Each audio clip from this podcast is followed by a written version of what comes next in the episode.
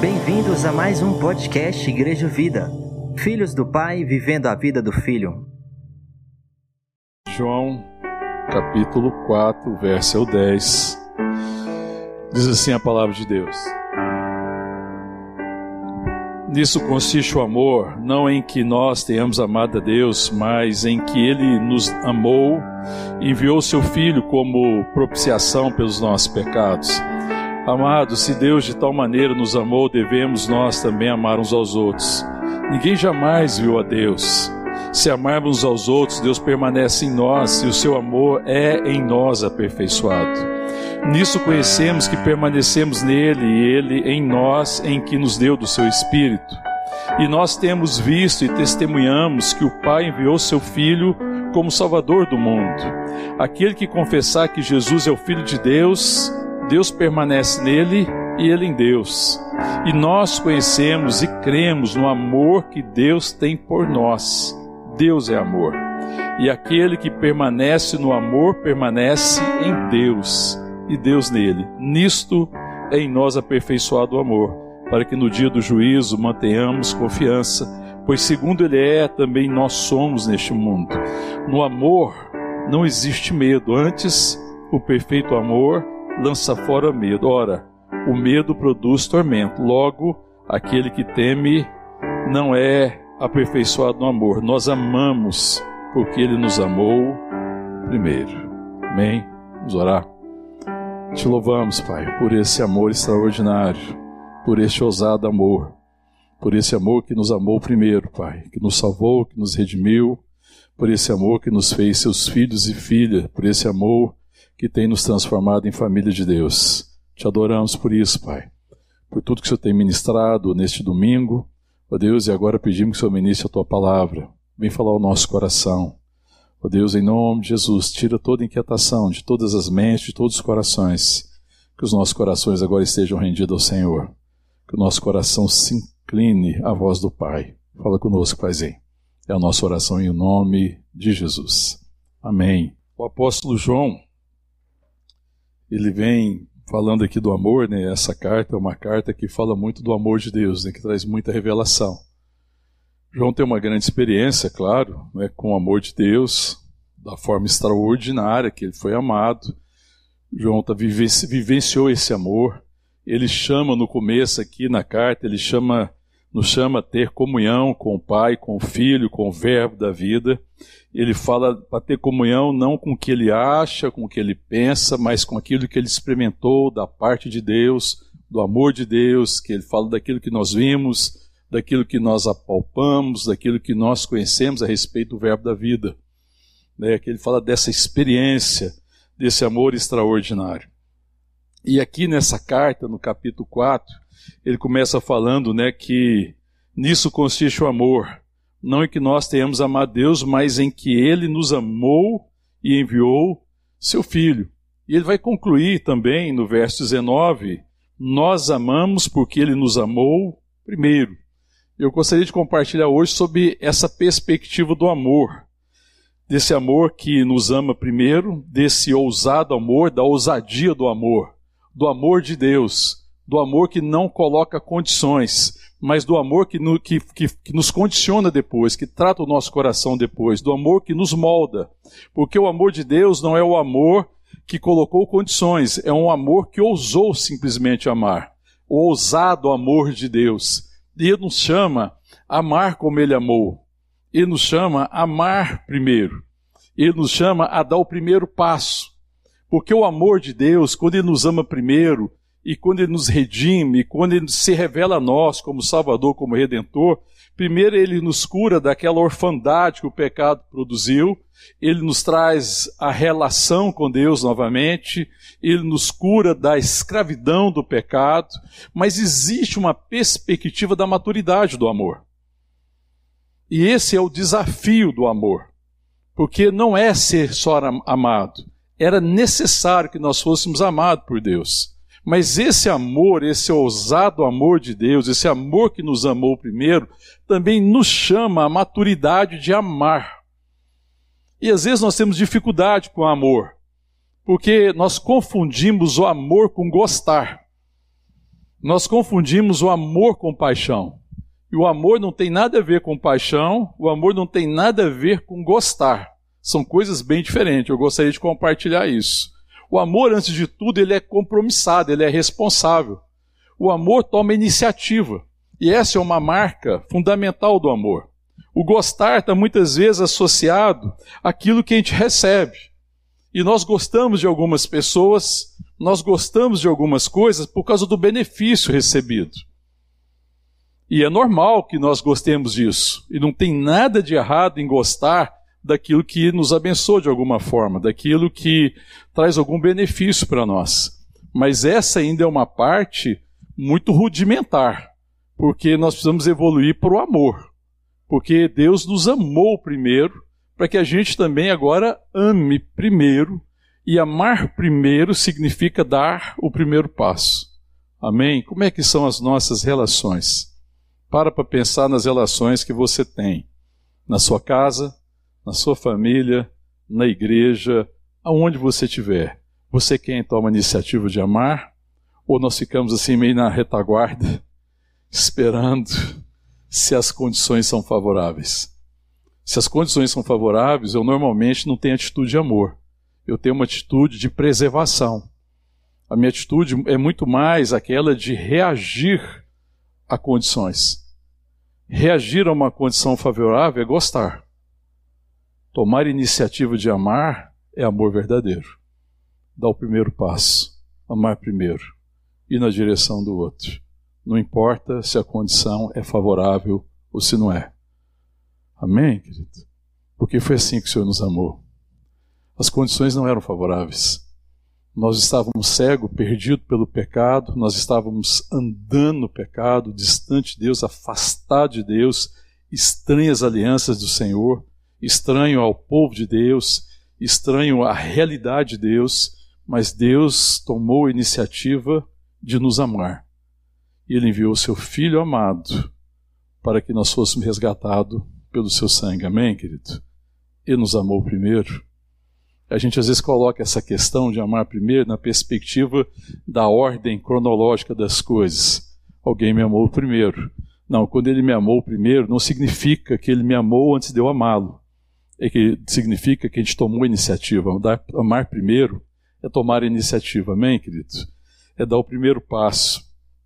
E essa é a obra da salvação. Quando o apóstolo Paulo nas suas cartas, e mais, algumas vezes ele fala para a gente desenvolver a salvação, e ele fala isso em perspectiva diferente. Ele está falando exatamente a gente crescer nessa perspectiva do amor.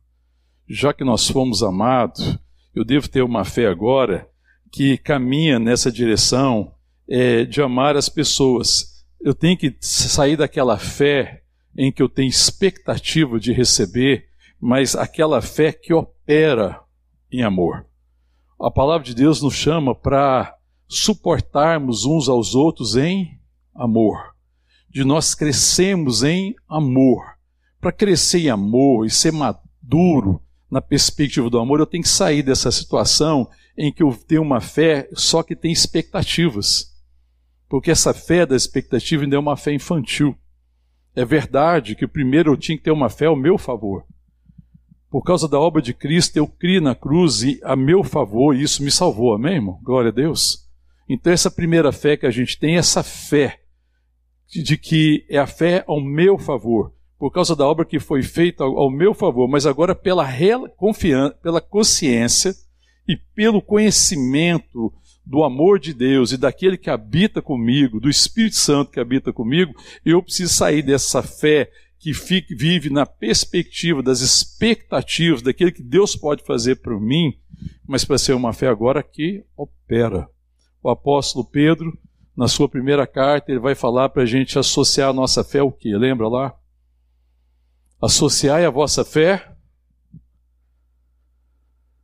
Hã? Lembra não? Amém. Então eu vou ajudar. Foi sincero, eu vou ajudar você, tá? virtude. Associai a vossa fé virtude.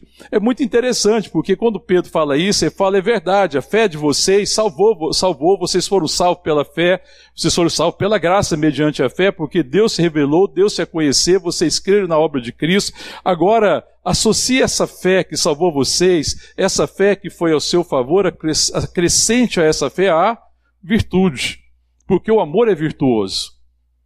Aprendam a amar. Aprendam agora a retribuir aquilo que vocês receberam, porque vocês agora não só foram amados, mas aquele que habita com vocês é amor. Não é isso que o apóstolo João está dizendo aqui? Olha o que diz aqui, verso 11. Amados, se Deus de tal maneira nos amou, agora você fala a segunda parte para mim. Amados, se Deus de tal maneira nos amou, devemos nós também amar uns aos outros. E ele fala assim, ó, é, ninguém jamais viu a Deus. Se amarmos uns aos outros, Deus permanece em nós e o seu amor é em nós aperfeiçoado. Parece meio estranho, né? Parece que ele sai de uma coisa e está indo para outra, porque ele está falando de algo e parece que ele mudou de assunto. Mas olha só como é que ele continua. Nisso conhecemos que permanecemos nele ele em nós, em que nos deu do seu Espírito. E nós temos visto e testemunhado que o Pai enviou o seu Filho como Salvador do mundo. Aquele que confessar Jesus, que creu em Jesus a seu favor como Salvador, que Jesus é o Filho de Deus, Deus permanece nele ele em nós. E o verso 16: E nós conhecemos e cremos no amor que Deus tem por nós. Deus é amor e aquele que permanece no amor permanece em Deus e Deus permanece nele. Quem permanece em mim? Deus. Se Deus permanece em mim, ele é amor. Então agora o que, eu sou? Nele. Qual que é o meu DNA? Qual que é o seu DNA? Pergunta para quem tem pé de você, qual que é o seu DNA? Responde para ele, o amor. Porque Deus permanece em mim, irmão. Aleluia, irmão. Glória a Deus. É, agora a responsabilidade aumenta. Porque uma coisa é conhecer o amor de Deus na perspectiva de que eu fui abençoado. Agora Paulo tá, João está afirmando essa graça extraordinária que Deus não só nos amou, mas ele veio habitar conosco e ele nos deu do seu espírito, amém, queridos? E se ele nos deu do seu espírito e ele teve a iniciativa de amar primeiro, então agora você tem que aprender a amar primeiro, amém, irmão? Glória a Deus. Aleluia. É assim com todo mundo aqui, né? Eu só estou falando isso, mas não precisava nem falar, né? Todo mundo aqui ama primeiro, né, irmão? Você não espera ninguém te amar, não é? Você não gosta, você ama, fala a verdade. Hã? Quem dera fosse assim, né? Que a gente já tivesse essa maturidade. Mas isso é a maturidade, irmão. A maturidade é crescer na direção agora daquilo que eu sou nele, porque ele é amor, eu sou amor. Agora eu tenho que ser alguém que é movido por certeza. Nós não amamos, sabe por quê, irmão? Por que, que a gente às vezes gosta e não ama? Porque a gente não tem certeza desse amor. Porque a gente ainda não compreendeu, compreendeu mais profundamente esse amor extraordinário de Deus. E que ele é tão extraordinário que ele veio habitar com, comigo para que eu ame como ele nos amou. Amém, querido? Lá no Evangelho de João, no capítulo 13, o que, que Jesus diz aos seus discípulos depois da lição de humildade, lavar os pés? Lembra? Quer ir lá no texto? Abre lá. João. Nós estamos na primeira carta, agora nós vamos no Evangelho. Deixa marcado aí a primeira carta. Vamos para o Evangelho de João, capítulo 13. Quando o Senhor fala do novo mandamento, depois dele ter lavado os pés, aos pés os discípulos, deu os pés aos discípulos, no capítulo 13, lá no verso 34, ele fala assim: Novo mandamento vos dou, que vos ameis uns aos outros para que não tenha dúvida, ele continua.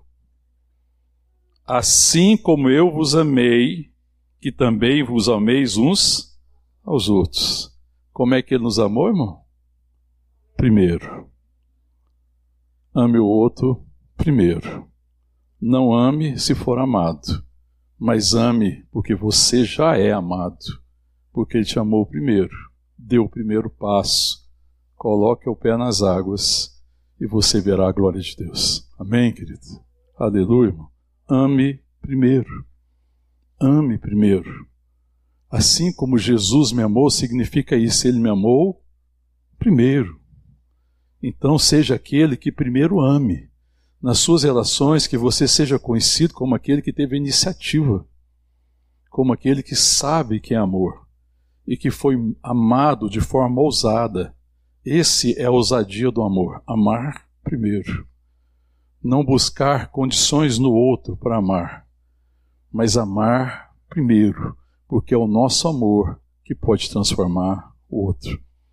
Não espere que o outro seja digno do seu amor, porque nós não éramos dignos do amor de Deus.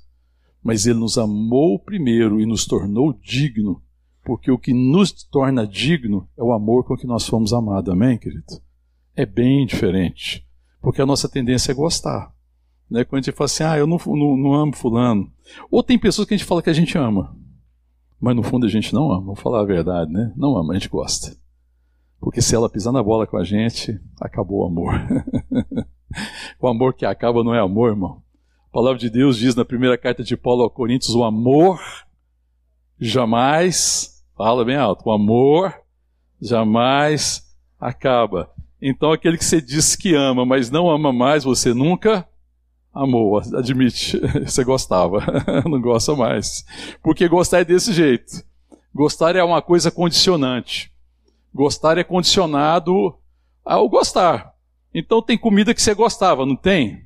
Você não gosta mais, não é assim? Você gostava de ir em certo restaurante, você não vai mais. Por quê? Porque você não gosta mais, vai. Porque antes eu gostava, eu ia, e eu gostava, agora eu não gosto mais. Tem, você tinha certas amizades que você gostava, tinha ou não tinha? Mas você agora não gosta mais. Então você não amou essas pessoas. Você gostava delas. E você só deixou de gostar, porque amar você nunca amou. Porque o amor ama primeiro. O amor dá o braço na direção. O amor permanece. O amor jamais acaba. O amor tudo espera. O amor tudo sofre. O amor tudo crê. O amor jamais acaba. Ele nos amou primeiro. Ousado amor de Deus. Amém, querido? Ele chama a igreja para ser uma igreja que ama de forma ousada. É assim que é o amor. O amor com que ele nos amou.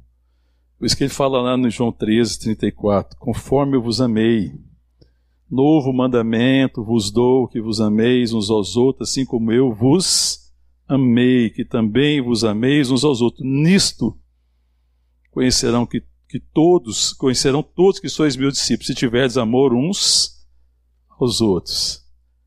Amor significa amar primeiro. Amor significa que eu tenho iniciativa de fazer o bem do para o outro. Amor significa que eu busco o bem do outro, independente dele buscar o meu bem. Amor significa que eu quero o bem do outro, independente se ele tem respondido ao bem que eu busco em favor dele. Porque eu sou amor.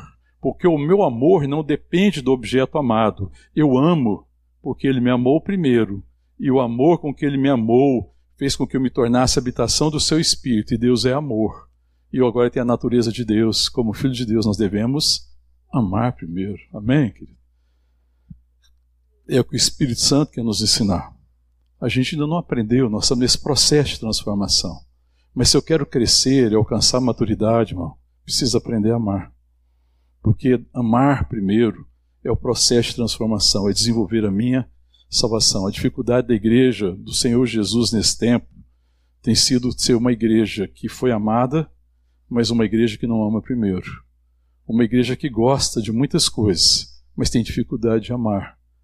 A igreja que tem dificuldade de amar é uma igreja imatura, ela é infantil. Assim como as crianças, elas têm dificuldade de amar. A gente fala que as crianças amam a gente, eles não amam, irmão. É verdade que não amam. Amém, avós? Mamães, seus filhinhos não amam vocês. Desculpa. Eles gostam. São favorecidos por vocês, vocês dão tudo para eles, nós damos tudo para eles, nós damos condição, nós damos tudo. Depois, depois, depois, eles vão crescer, amadurecer, vão amar a gente. Mas por enquanto eles gostam. Gostar é um bom começo, tá bom, querido? Significa que eles estão apreciando o que a gente faz por eles. É um bom começo, não é ruim. Mas não se iluda, porque as crianças não, não nos amam, elas gostam. A gente fala assim, ah, ama papai, ama mamãe, ama nada. Gosta. Contraria para você ver. você não é meu pai mais, você não é minha mãe. é a relação com os irmãos. Já viu o irmão como é que é? Você não é meu irmão. Significa não te amo mais, nunca amou. é, não, não gosto mais de você, porque você me contrariou. Nunca amou. Gostava, agora não estou gostando. Aí um faz o bem pro outro, começa a gostar. Mas nesse processo a gente tem que aprender a amar, irmão. Tá tudo certo no começo. Uma criança gostar e não saber amar, que é um sentimento nobre, tá tudo certo.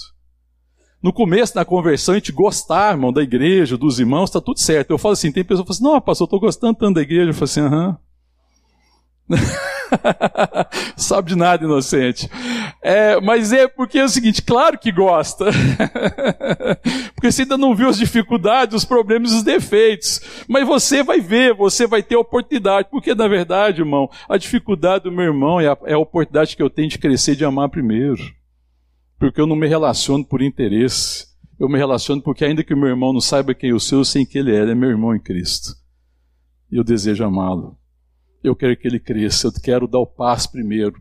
Eu quero ser o irmão maduro, eu quero ser o irmão mais velho, eu quero ser a irmã mais velha que ama com maturidade, para que ele aprenda a amar. Eu quero ser exemplo, eu quero ser inspiração, eu quero ser referência de amor. Eu não quero ser referência de gostar. Eu não quero ser inspiração de alguém que se gosta mas eu quero ser inspiração de alguém que ama de verdade. Que ama de verdade, ama de forma ousada e ama até o fim. Amém, querido? A gente permanece amando. Eu não sei a resposta. Eu não sei o tempo. Eu não sei o tempo que o, que o outro leva para amadurecer e aprender a amar. Mas isso não é comigo. O que Deus me chamou para fazer é amar primeiro. Amém? Aleluia, querido. Então, maturidade implica na ter iniciativa de amar. O amor é proativo, irmão. O amor é proativo, amém?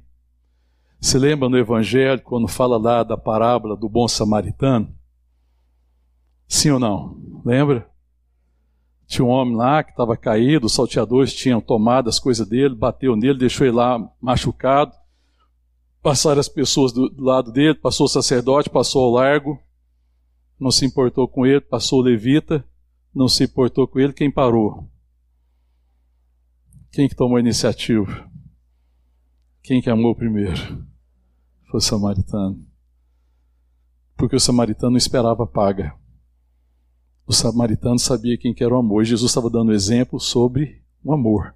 Como, como que o amor ama. O amor ama primeiro. Mesmo que as condições sejam desfavoráveis. Ele estava amando uma pessoa que ele não conhecia adequadamente. Mas a dificuldade do outro, a crise do outro, foi a oportunidade de dar o primeiro passo. De dar o passo de amor, de amar. Foi a oportunidade de ser proativo. O amor é proativo. E eu acho assim incrível, porque volta comigo lá agora, lá na primeira carta de João, quando João está falando aqui do amor, ele fala no verso 16, ele falou: E nós conhecemos e cremos no amor que tem por nós. Amém, irmãos? Aleluia. Glória a Deus. Nós conhecemos e cremos nesse amor. Mas ele falou: Deus é amor e aquele que permanece no amor permanece em Deus e Deus permanece nele. Então o amor permanece em mim. Então, por causa do Espírito de Deus em mim, eu me torno amor. O Espírito de Deus é o Espírito de amor e ele está em comunhão comigo e essa é a minha natureza, amar. Então a coisa mais natural deveria ser amar. Só que eu tenho que vencer o medo. Porque a minha experiência anterior era gostar. Quando eu não conhecia Deus, eu não amava. A gente gostava. Ninguém amou sem Deus, meu irmão. Desculpa, porque não existe amor fora do amor de Deus. Era gostava, gostava. Ah, eu amava fulano, nunca amou. Gostava, porque amava hoje, amanhã amava outro, depois amava o outro. Enquanto desse certo, enquanto me fosse favorável, eu gostava, falava que amava, mas nunca soube o que que amava. Fui descobrir o amor quando Deus me amou. Amém? E esse amor agora permanece em mim. Olha o que ele continua dizendo, no verso 17. Nisso em nós aperfeiçoado o amor, para que no dia do juízo mantenhamos confiança, pois segundo ele é, também nós somos nesse mundo. Aí o verso 18: No amor não existe medo, antes o perfeito amor lança fora o medo. E eu queria aprofundar nesse ponto. Verso 18: No amor não existe medo, antes o perfeito amor, perfeito amor lança fora medo. Ora, o medo produz tormento. Logo, aquele que teme não é aperfeiçoado no amor. Eu acho que essa aqui é uma grande crise que nós temos. É a crise de amar. Mas a gente não deveria ter a crise de amar. A forma com que eu sou amado pode me colocar em crise. O amor com que Deus me amou me colocou em crise no momento. Porque é um amor que eu não conhecia. Mas me colocou em crise de forma que me abençoasse. Agora nós temos, ficamos em crise né, com a dificuldade que nós temos às vezes de amar. Nós temos medo de amar. Então o apóstolo João está falando: no amor não existe medo, antes o perfeito amor lança fora o medo. Ora, Deus remove o medo de amar. É isso que está dizendo. Que Deus remove de nós o medo de amar. Porque na nossa velha natureza, nós tínhamos uma dificuldade, porque o que a gente chamava de amor era gostar. E eu fiquei com medo de gostar, porque teve vezes que eu gostei e fui desprezado. Eu gostei e não fui bem é, compreendido. Eu gostei e fui é, desconsiderado. Eu gostei e fui rejeitado. Eu posso ter sido sincero nos meus interesses, mas de alguma forma a outra parte não correspondeu bem. Então é natural que a gente tenha dificuldade. Mas o amor de Deus com que nos amou vai lançando fora o medo na perspectiva que Deus nos amou com esse amor perfeito. E que esse amor extraordinário, esse ousado amor que me amou e me transformou, me salvou, me redimiu, é agora esse amor que vai sendo aperfeiçoado em mim pelo Espírito Santo. E Deus remove esse medo que nós temos. Porque nós vivemos numa sociedade que está se isolando, irmão. Nós vivemos numa sociedade que as pessoas estão se isolando. Existe um isolamento em curso no meio da sociedade mundial e que não é fruto da pandemia a pandemia produziu um, um distanciamento social. E pode ter produzido outras, outras dificuldades, mas isso não foi a, a pandemia que trouxe. Isso é algo que já estava acontecendo no nosso meio, um distanciamento. E o distanciamento é o medo de amar. O distanciamento é o medo da relação. O distanciamento talvez seja o resultado das minhas frustrações. Eu tenho dificuldade de ter essa relação. E isso é pior, isso piora a minha situação. Porque esse isolamento piora a minha situação. Me torna pior. E essa é a proposta do diabo sempre. É, porque qual que, é o, qual que é a mente de quem está com essa dificuldade de amar? É a mente que eu faço e preciso ser reconhecido. O meu risco é fazer e não ser reconhecido. Isso causa um cansaço. Então as pessoas estão cansando de pessoas. E é muito estranho que as pessoas se cansem de pessoas. Quando a gente está cansando de pessoas, é porque nós estamos fazendo, tendo a relação numa perspectiva errada. A minha relação, ainda que eu não queira, ainda que eu saiba que ela é errada, ainda que eu saiba que essa não é a melhor forma, é uma relação que eu estou condicionando, é uma relação condicionada, eu estou condicionando a relação. Irmão, toda relação condicionada você vai te cansar. Ela cansa a gente, a gente cansa de gente. E às vezes a gente não quer, a única coisa que a gente não quer é ver gente. O isolamento é se cansar de gente a gente foi se cansando de gente. E a gente não sabe nem por que a gente se cansou de gente. Mas Deus nos fez para nos relacionarmos, irmão. Existe algo muito estranho quando a gente se cansa de gente. Não é fazer de conta que não aconteceu. Não é negar o fato e a realidade, não é isso. É o cansaço de se relacionar. Eu olho para a igreja, a sensação que eu tenho, irmão, que a igreja está cansada de se relacionar, de gente que as pessoas não querem mais encontrar a gente, que a gente prefere, prefere o isolamento. Parece que nós somos mais gente no isolamento, mas é o isolamento que está deixando de a gente ser de fato a gente que deveria ser, porque nós estamos cansando de gente. E o problema é que nós temos medo de amar, mas o amor remove o medo. Amém, querida? A palavra de Deus diz: no amor não existe medo. Nós somos aperfeiçoados e Deus vai lançando medo à medida que eu me disponho a caminhar por fé e amar como Deus me chamou para amar. E isso é que remove o medo. É ter essa atitude que eu vou amar as outras pessoas, que Deus tem me dado a possibilidade do convívio, mas que não existe mais nenhuma condição. Amém? Que a única condição é que Deus me amou. Porque se alguém perguntar por que você está amando assim, alguém assim, porque Deus me amou primeiro. E eu devo amar primeiro, porque é da minha natureza amar primeiro. Não amar primeiro é negar quem eu sou. Negar quem eu sou me afasta dos outros, me afasta das relações. E aí o que vai sendo aperfeiçoado em mim é o medo, enquanto deveria ser aperfeiçoado no amor. Nós temos sido um povo que tem sido aperfeiçoado no medo, mas o amor que lança fora o medo, de tal forma que Deus está nos ensinando a não temer. Antes nós devemos amar, porque à medida que eu amo, Deus remove do meu coração o medo. Amém? Entendendo o que está falando aqui? como é que é profundo que ele está falando no, no verso 18. No amor não existe medo. Está entendendo isso, irmão? No amor não existe medo, porque o amor não põe condições. E o medo é o resultado, o temor, a expectativa, a possibilidade das condições não serem atendidas. O amor não exige garantias. Está entendendo isso, irmão? No amor não existe garantia, porque às vezes a gente quer garantia. Antes, o amor assume o compromisso. O amor assume a responsabilidade, ainda que tudo seja difícil. Ainda que o ambiente seja hostil. Ainda que tudo pareça dizer o contrário. Ainda que pareça ser impossível. Eu preciso caminhar por fé, irmão. Porque se eu olhar para o que parece impossível, para aquele que parece difícil e parece ser contrário, eu estou olhando, caminhando pelo que eu vejo. Mas a palavra de Deus diz que aquilo que a gente vê é temporal, mas o que não vê é eterno. Eu devo caminhar por aquilo que é eterno. O amor é eterno, o amor ama primeiro, o amor toma iniciativa, o amor não acaba, o amor permanece para sempre. O amor é viver na perspectiva da eternidade e deixar de viver na perspectiva do que é temporal. E nós temos muita dificuldade com o tempo. A gente gosta de resposta rápida, não é? Sim ou não? Gosta ou não gosta? A gente gosta de resposta rápida.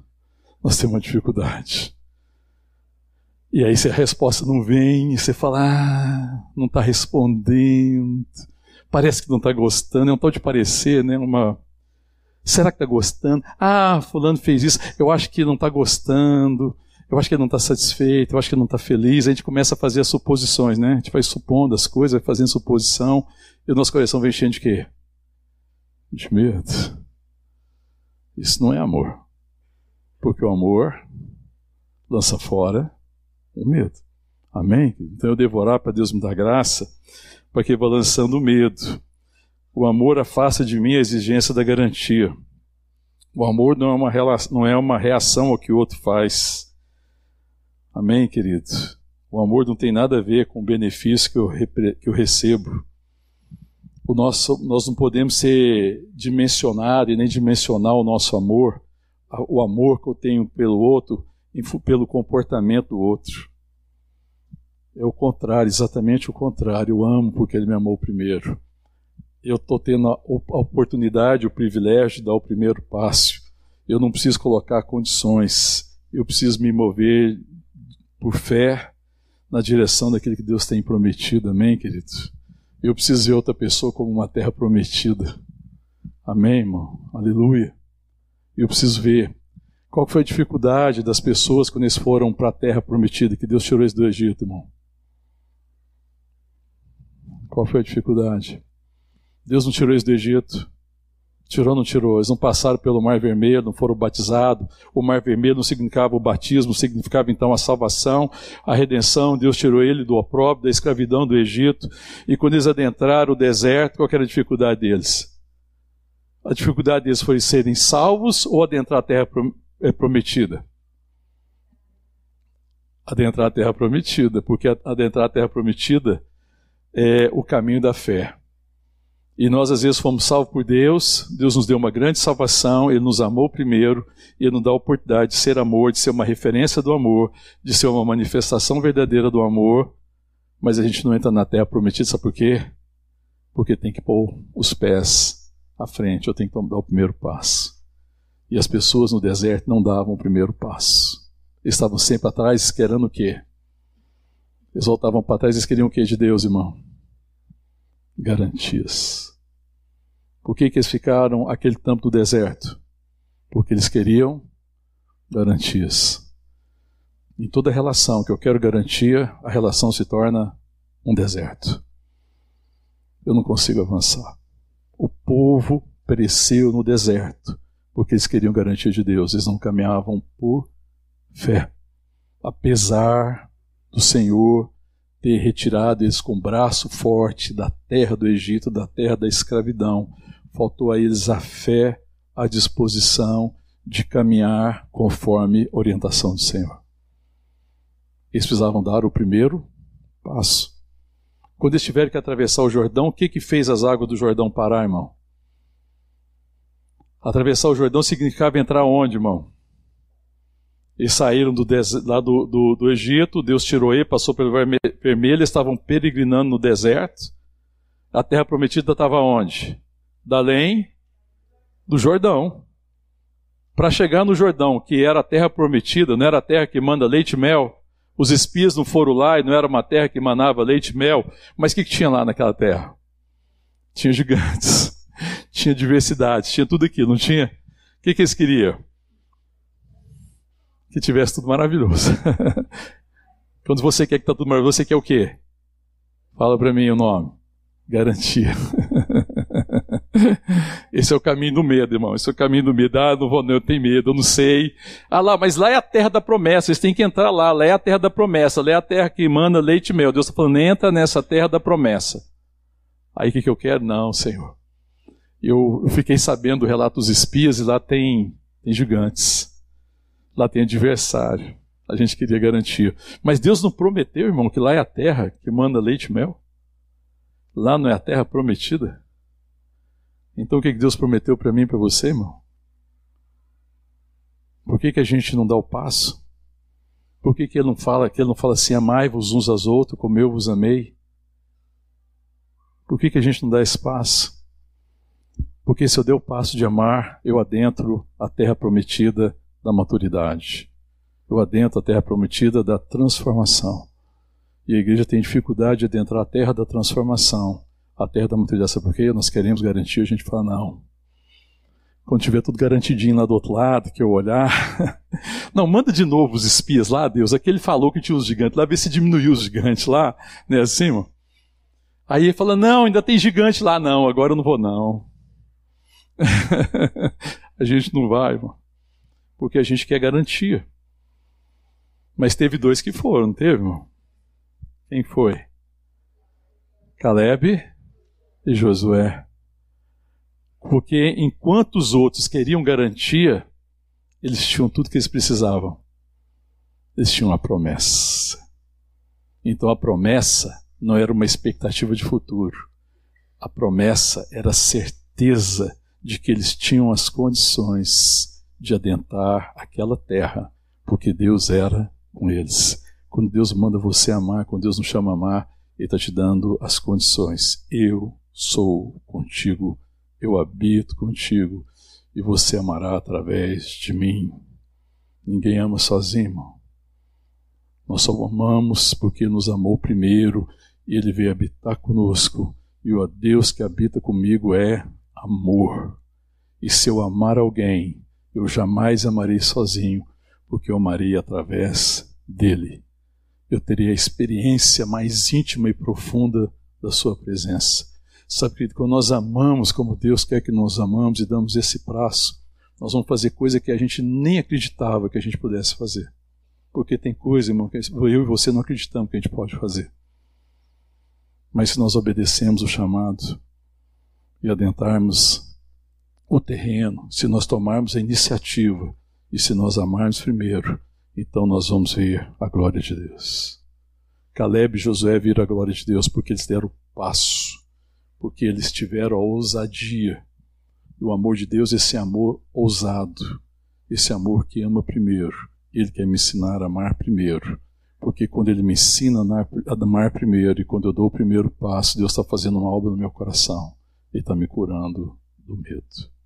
Todos nós tememos. Então, quando Deus está te chamando a amar, Ele não está querendo te oprimir. Ele não quer oprimir a mim, nem a igreja, nenhum de nós. Ele quer nos aprimorar no amor, porque o perfeito amor lança fora o medo. No medo existe tormento. Quem teme não foi aperfeiçoado no amor. E Deus quer me ensinar a tomar iniciativa, para que eu perceba que amar antes é cura para o meu coração. Amém, querido? Amar é curar o meu coração. Amar é uma autocura. Quando eu amo sem exigir garantias, quando eu amo sem exigir condições e quando eu ouso dar o primeiro passo, Deus está curando primeiro o meu coração, porque o meu coração teme. Porque não foi assim que eu aprendi. Porque eu aprendi a gostar, mas eu não sei o que é amar. Eu sei o que é ser amado, mas ainda não aprendi a amar como eu devo amar. Mas Deus quer amar através de mim. E amar através de mim antes de abençoar o outro. Vai curar meu coração para saber quem eu sou, para que eu seja curado, para que a minha identidade seja essa, aquele que ama. Porque a minha identidade em Deus, primeiro, é aquele que é amado. Se você perguntasse para o apóstolo João, João, quem você é? Ele falava, eu sou aquele que Deus ama.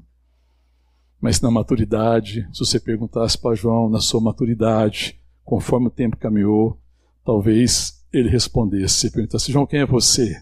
Agora, surpreendentemente para mim mesmo, eu sou aquele que ama, porque o Senhor tem me ensinado a amar. O Senhor venceu o medo que eu tinha de amar. Eu já não exijo nada em troca, eu já não quero garantia. Eu aprendi a amar primeiro. Eu me tornei maduro. O amor amadureceu meu coração. Ninguém amadurece sem amar. O medo de amar me faz permanecer na infantilidade, mas a disposição de amar me, me dá a oportunidade de ser curado. E aí eu queria falar uma coisa que é muito importante, querida, a respeito disso. É, o amor é caminhar nessa fé da terra prometida, daquilo que Deus tem preparado, e a promessa é da maturidade, a promessa é Cristo em mim, a promessa é que Ele estaria sempre com, comigo e eu vou ter essa, essa experiência de amar através de Deus, porque Ele está comigo, porque é Deus que está fazendo a sua obra. Quando Jesus está fazendo a obra, as pessoas têm dúvida. Foi Pedro, falou para Filipe: Filipe, crê em mim, por causa pelo menos das obras. Quem está fazendo a obra é o Pai que está em mim. O Pai está falando através de mim. O Pai está amando através de mim. Então ele vai trabalhando isso no meu coração e nós vamos crescendo nisso. Mas eu tenho que pensar o seguinte: a gente tem uma dificuldade, tem um medo, que eu acho que precisa ter uma, uma, uma observação que eu acho aqui que é muito importante. Amar, acima de tudo, é oferecer, suportar o, o, os irmãos em amor, é oferecer um ambiente de amor que vai contribuir para a transformação da vida dele. Amém, querido? A gente pensa que às vezes amar é dar um prêmio para quem está fazendo coisa errada. Não é isso. O que a gente pensa que às vezes que amar é você ser complacente, é você ser negligente, é você aceitar o erro do outro. Não, o amor não aceita o erro do outro. O amor não pode ser negligente, o amor é responsável e Deus nos amou num ambiente de amor, de aceitação, mas de responsabilidade, porque o amor de Deus me constrange.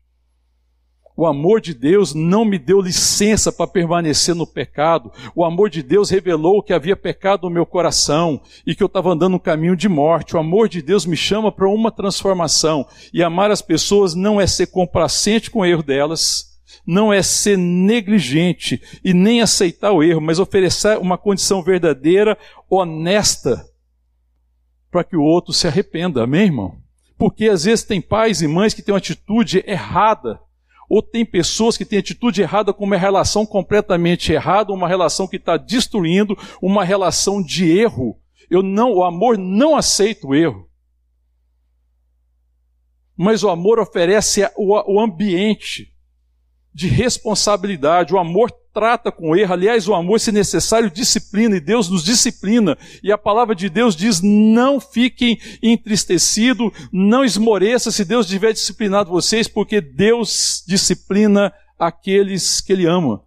O amor disciplina, o amor lida com o erro, porque o amor sabe que se eu permanecer no erro, o erro vai me destruir. O pecado é autodestruidor. Então o amor não aprova o pecado, o amor não concorda com o pecado, o amor lida com o pecado e oferece a oportunidade de arrependimento. Mas não exige garantias. Eu não sei se o outro se arrepende, mas eu preciso oferecer a oportunidade de arrependimento oferecer oportunidade de arrependimento, irmão, você tem que olhar no olho do outro e falar: você errou. Porque a gente tem, tem medo de falar isso, não tem, irmão? Porque a gente quer que as pessoas gostem da gente. Isso não é atitude de amor, irmão, quando alguém erra.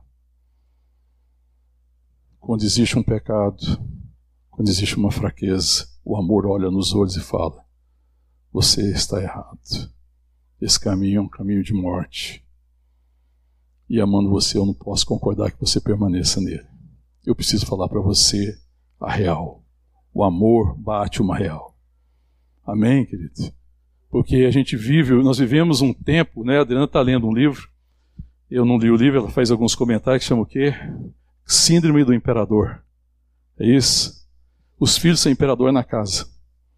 É uma crise, irmão, que está se vivendo nas casas. Porque os pais querem agradar os filhos de tal forma eles não lidam com os erros, com as fraquezas, com os pecados. Porque não pode contrariar o filho. Então, o que, é, o que, é a crise do pai e da mãe? Tem medo.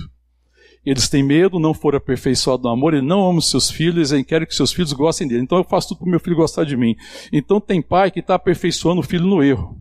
O problema desse filho que cresce nesse erro, ou dessa pessoa que cresce nessa relação, é que ela jamais vai ser aperfeiçoada, porque você está ensinando o outro a gostar e não amar. Mas o amor enfrenta a realidade. O amor fala, ele lida com o erro. Apesar do erro, apesar da dificuldade, apesar do pecado, existe um ambiente de graça, de perdão, não existe ambiente de negligência, isso não existe. Não existe o ambiente de complacência. O amor não é complacente, você não vê Paulo dizendo e exaltando o amor como complacente. Deus não foi, Jesus não foi, Jesus lidou com o erro. Todavia, ele amou primeiro. Amém, querido? O amor ama primeiro. Não significa que o amor faz vista grossa para o erro. O amor não faz. E sabe por que o amor não faz? Porque eu não tenho medo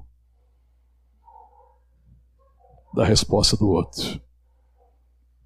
Eu não tenho compromisso com o que o outro agrada. Esse dia eu estava conversando com a Adriana. Falar aqui, né, Adriana? Pode, né? Ela não sabe. Eu não sei para onde nós estávamos indo, eu estava dirigindo. E nós conversamos um assunto sobre a questão de, de fazer o gosto do outro, né? Aí ela falou, é, acho que foi dessa questão desse livro, falando da questão do gosto, né, e tal. Aí ela falou alguma coisa e falei assim, é, eu não tenho compromisso com o que você gosta. Eu tenho compromisso com o seu bem. eu não tenho compromisso com a sua vontade, porque eu falei.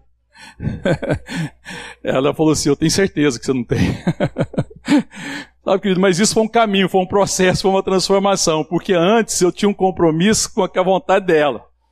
Mas então eu gostava dela e não amava. Eu descobri para que amar a Adriana eu tinha que ter compromisso com o bem dela, não com o que ela gostava. E às vezes, por bem dela, eu tinha que contrariar a vontade dela. E foi preciso entrar na crise, foi preciso atravessar aquele túnel chamado crise para a gente sair do outro lado melhor. Porque o amor, irmão, não tem medo. O amor lança fora o medo. E o medo significa, ainda que você não goste, ainda que essa não seja a sua vontade, eu estou te falando a verdade. Eu tenho compromisso com o seu bem. Eu não tenho compromisso com aquilo que você gosta. Eu não tenho compromisso com a sua vontade. O amor não tem compromisso com a vontade de ninguém. O amor tem compromisso com o bem de todos. É preciso que Deus lance fora o nosso medo de nos relacionar na perspectiva de agradar aos outros e deixar de fazer o bem que a gente deve fazer para os outros. Amém? No amor não existe medo. No amor não existe medo, antes o perfeito amor lança fora o medo de ter que gostar. As pessoas não precisam gostar de mim, amém, querido? Irmão, vocês não precisam gostar de mim, deixa eu falar logo a verdade. Você não precisa gostar de mim. Ninguém precisa gostar de mim, eu preciso ser amado, só isso. Mas gostar não. E eu não tenho compromisso com gosto de ninguém, eu já falei isso aqui, não tenho. Mas eu tenho compromisso com o bem, isso eu tenho. Eu sou devedor do amor, irmão. Eu devo, eu devo algo para vocês, eu devo amor. Amém? Você olha para quem você está do seu lado. Pode falar para ele, não devo, não tem nada a ver com a sua vontade, nada. Nenhum compromisso. nada. Mas eu tenho compromisso com o seu bem. Eu te devo amor. Amém? Então o que eu te devo é o amor. Eu não devo nada para a sua vontade. Mas eu te devo amor. Amém, querido? Amém, Nelson? Tem nada a ver com a vontade da Nelson. Eu tenho tudo a ver com o bem da Nelson. Amém, querido? é totalmente diferente, querido. Então, no amor não existe medo, porque a gente perde o medo de contrariar os outros. Um pai que ama os seus filhos tem que perder o medo de contrariar seus filhos. Se um cônjuge quer amar o seu cônjuge, tem que perder o medo de contrariar ele. Se eu quero ah, ser amigo verdadeiro, eu tenho que perder o medo de contrariar meus amigos. É melhor contrariar meus amigos e ser amigo verdadeiro do que os amigos gostarem de mim e nunca experimentarem de amor verdadeiro. Amém, irmãos? Porque no amor não existe medo, o amor lança fora o medo, o medo produz tormento, logo aquele que teme não é aperfeiçoado no amor. Aquelas pessoas que gostam vivem temendo, porque as pessoas podem não gostar de mim. Deus me curou dessa crise, porque a minha crise no passado era essa: agradar os outros. Mas hoje o meu propósito é fazer o bem a todos que eu puder fazer. O propósito de Deus para mim é ame primeiro. O amor é ousado. O amor tem a ousadia de amar primeiro. Amém, querido? Isso é o amor de Deus. Amém? Nós amamos porque Ele nos amou primeiro, verso 19. Amém, querido? Que as pessoas possam dizer de mim e de você: Nós amamos porque eu fui amado primeiro. Que, a pessoa, que muitas pessoas possam dizer de mim: Eu amo, eu amo porque o Mário Júnior me amou primeiro. Que a minha casa possa ouvir isso de mim: Eu amo porque meu pai me amou primeiro que meus irmãos possam vir de mim. Eu amo porque meu irmão me amou primeiro.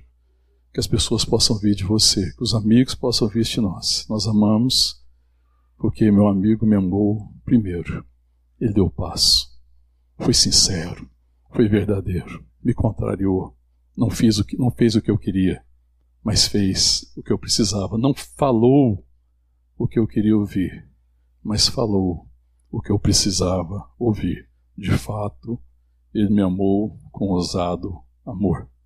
Amém? Foi com esse amor que a mãe do Jean amou ele esses dias. Amém? Cadê o Jean? Foi com esse amor, amor verdadeiro, amor ousado, amor que simplesmente ama, amor que não desiste, amor que não espera nada em troca, porque foi curado desse medo de não ser correspondido. Amém? Vamos ficar de pé, vamos orar. A palavra de Deus diz lá em Hebreus, no capítulo 12, que Jesus é o autor e o consumador da nossa fé. Amém, querido? Ele é o autor da nossa fé porque ele se revelou a nós como Salvador.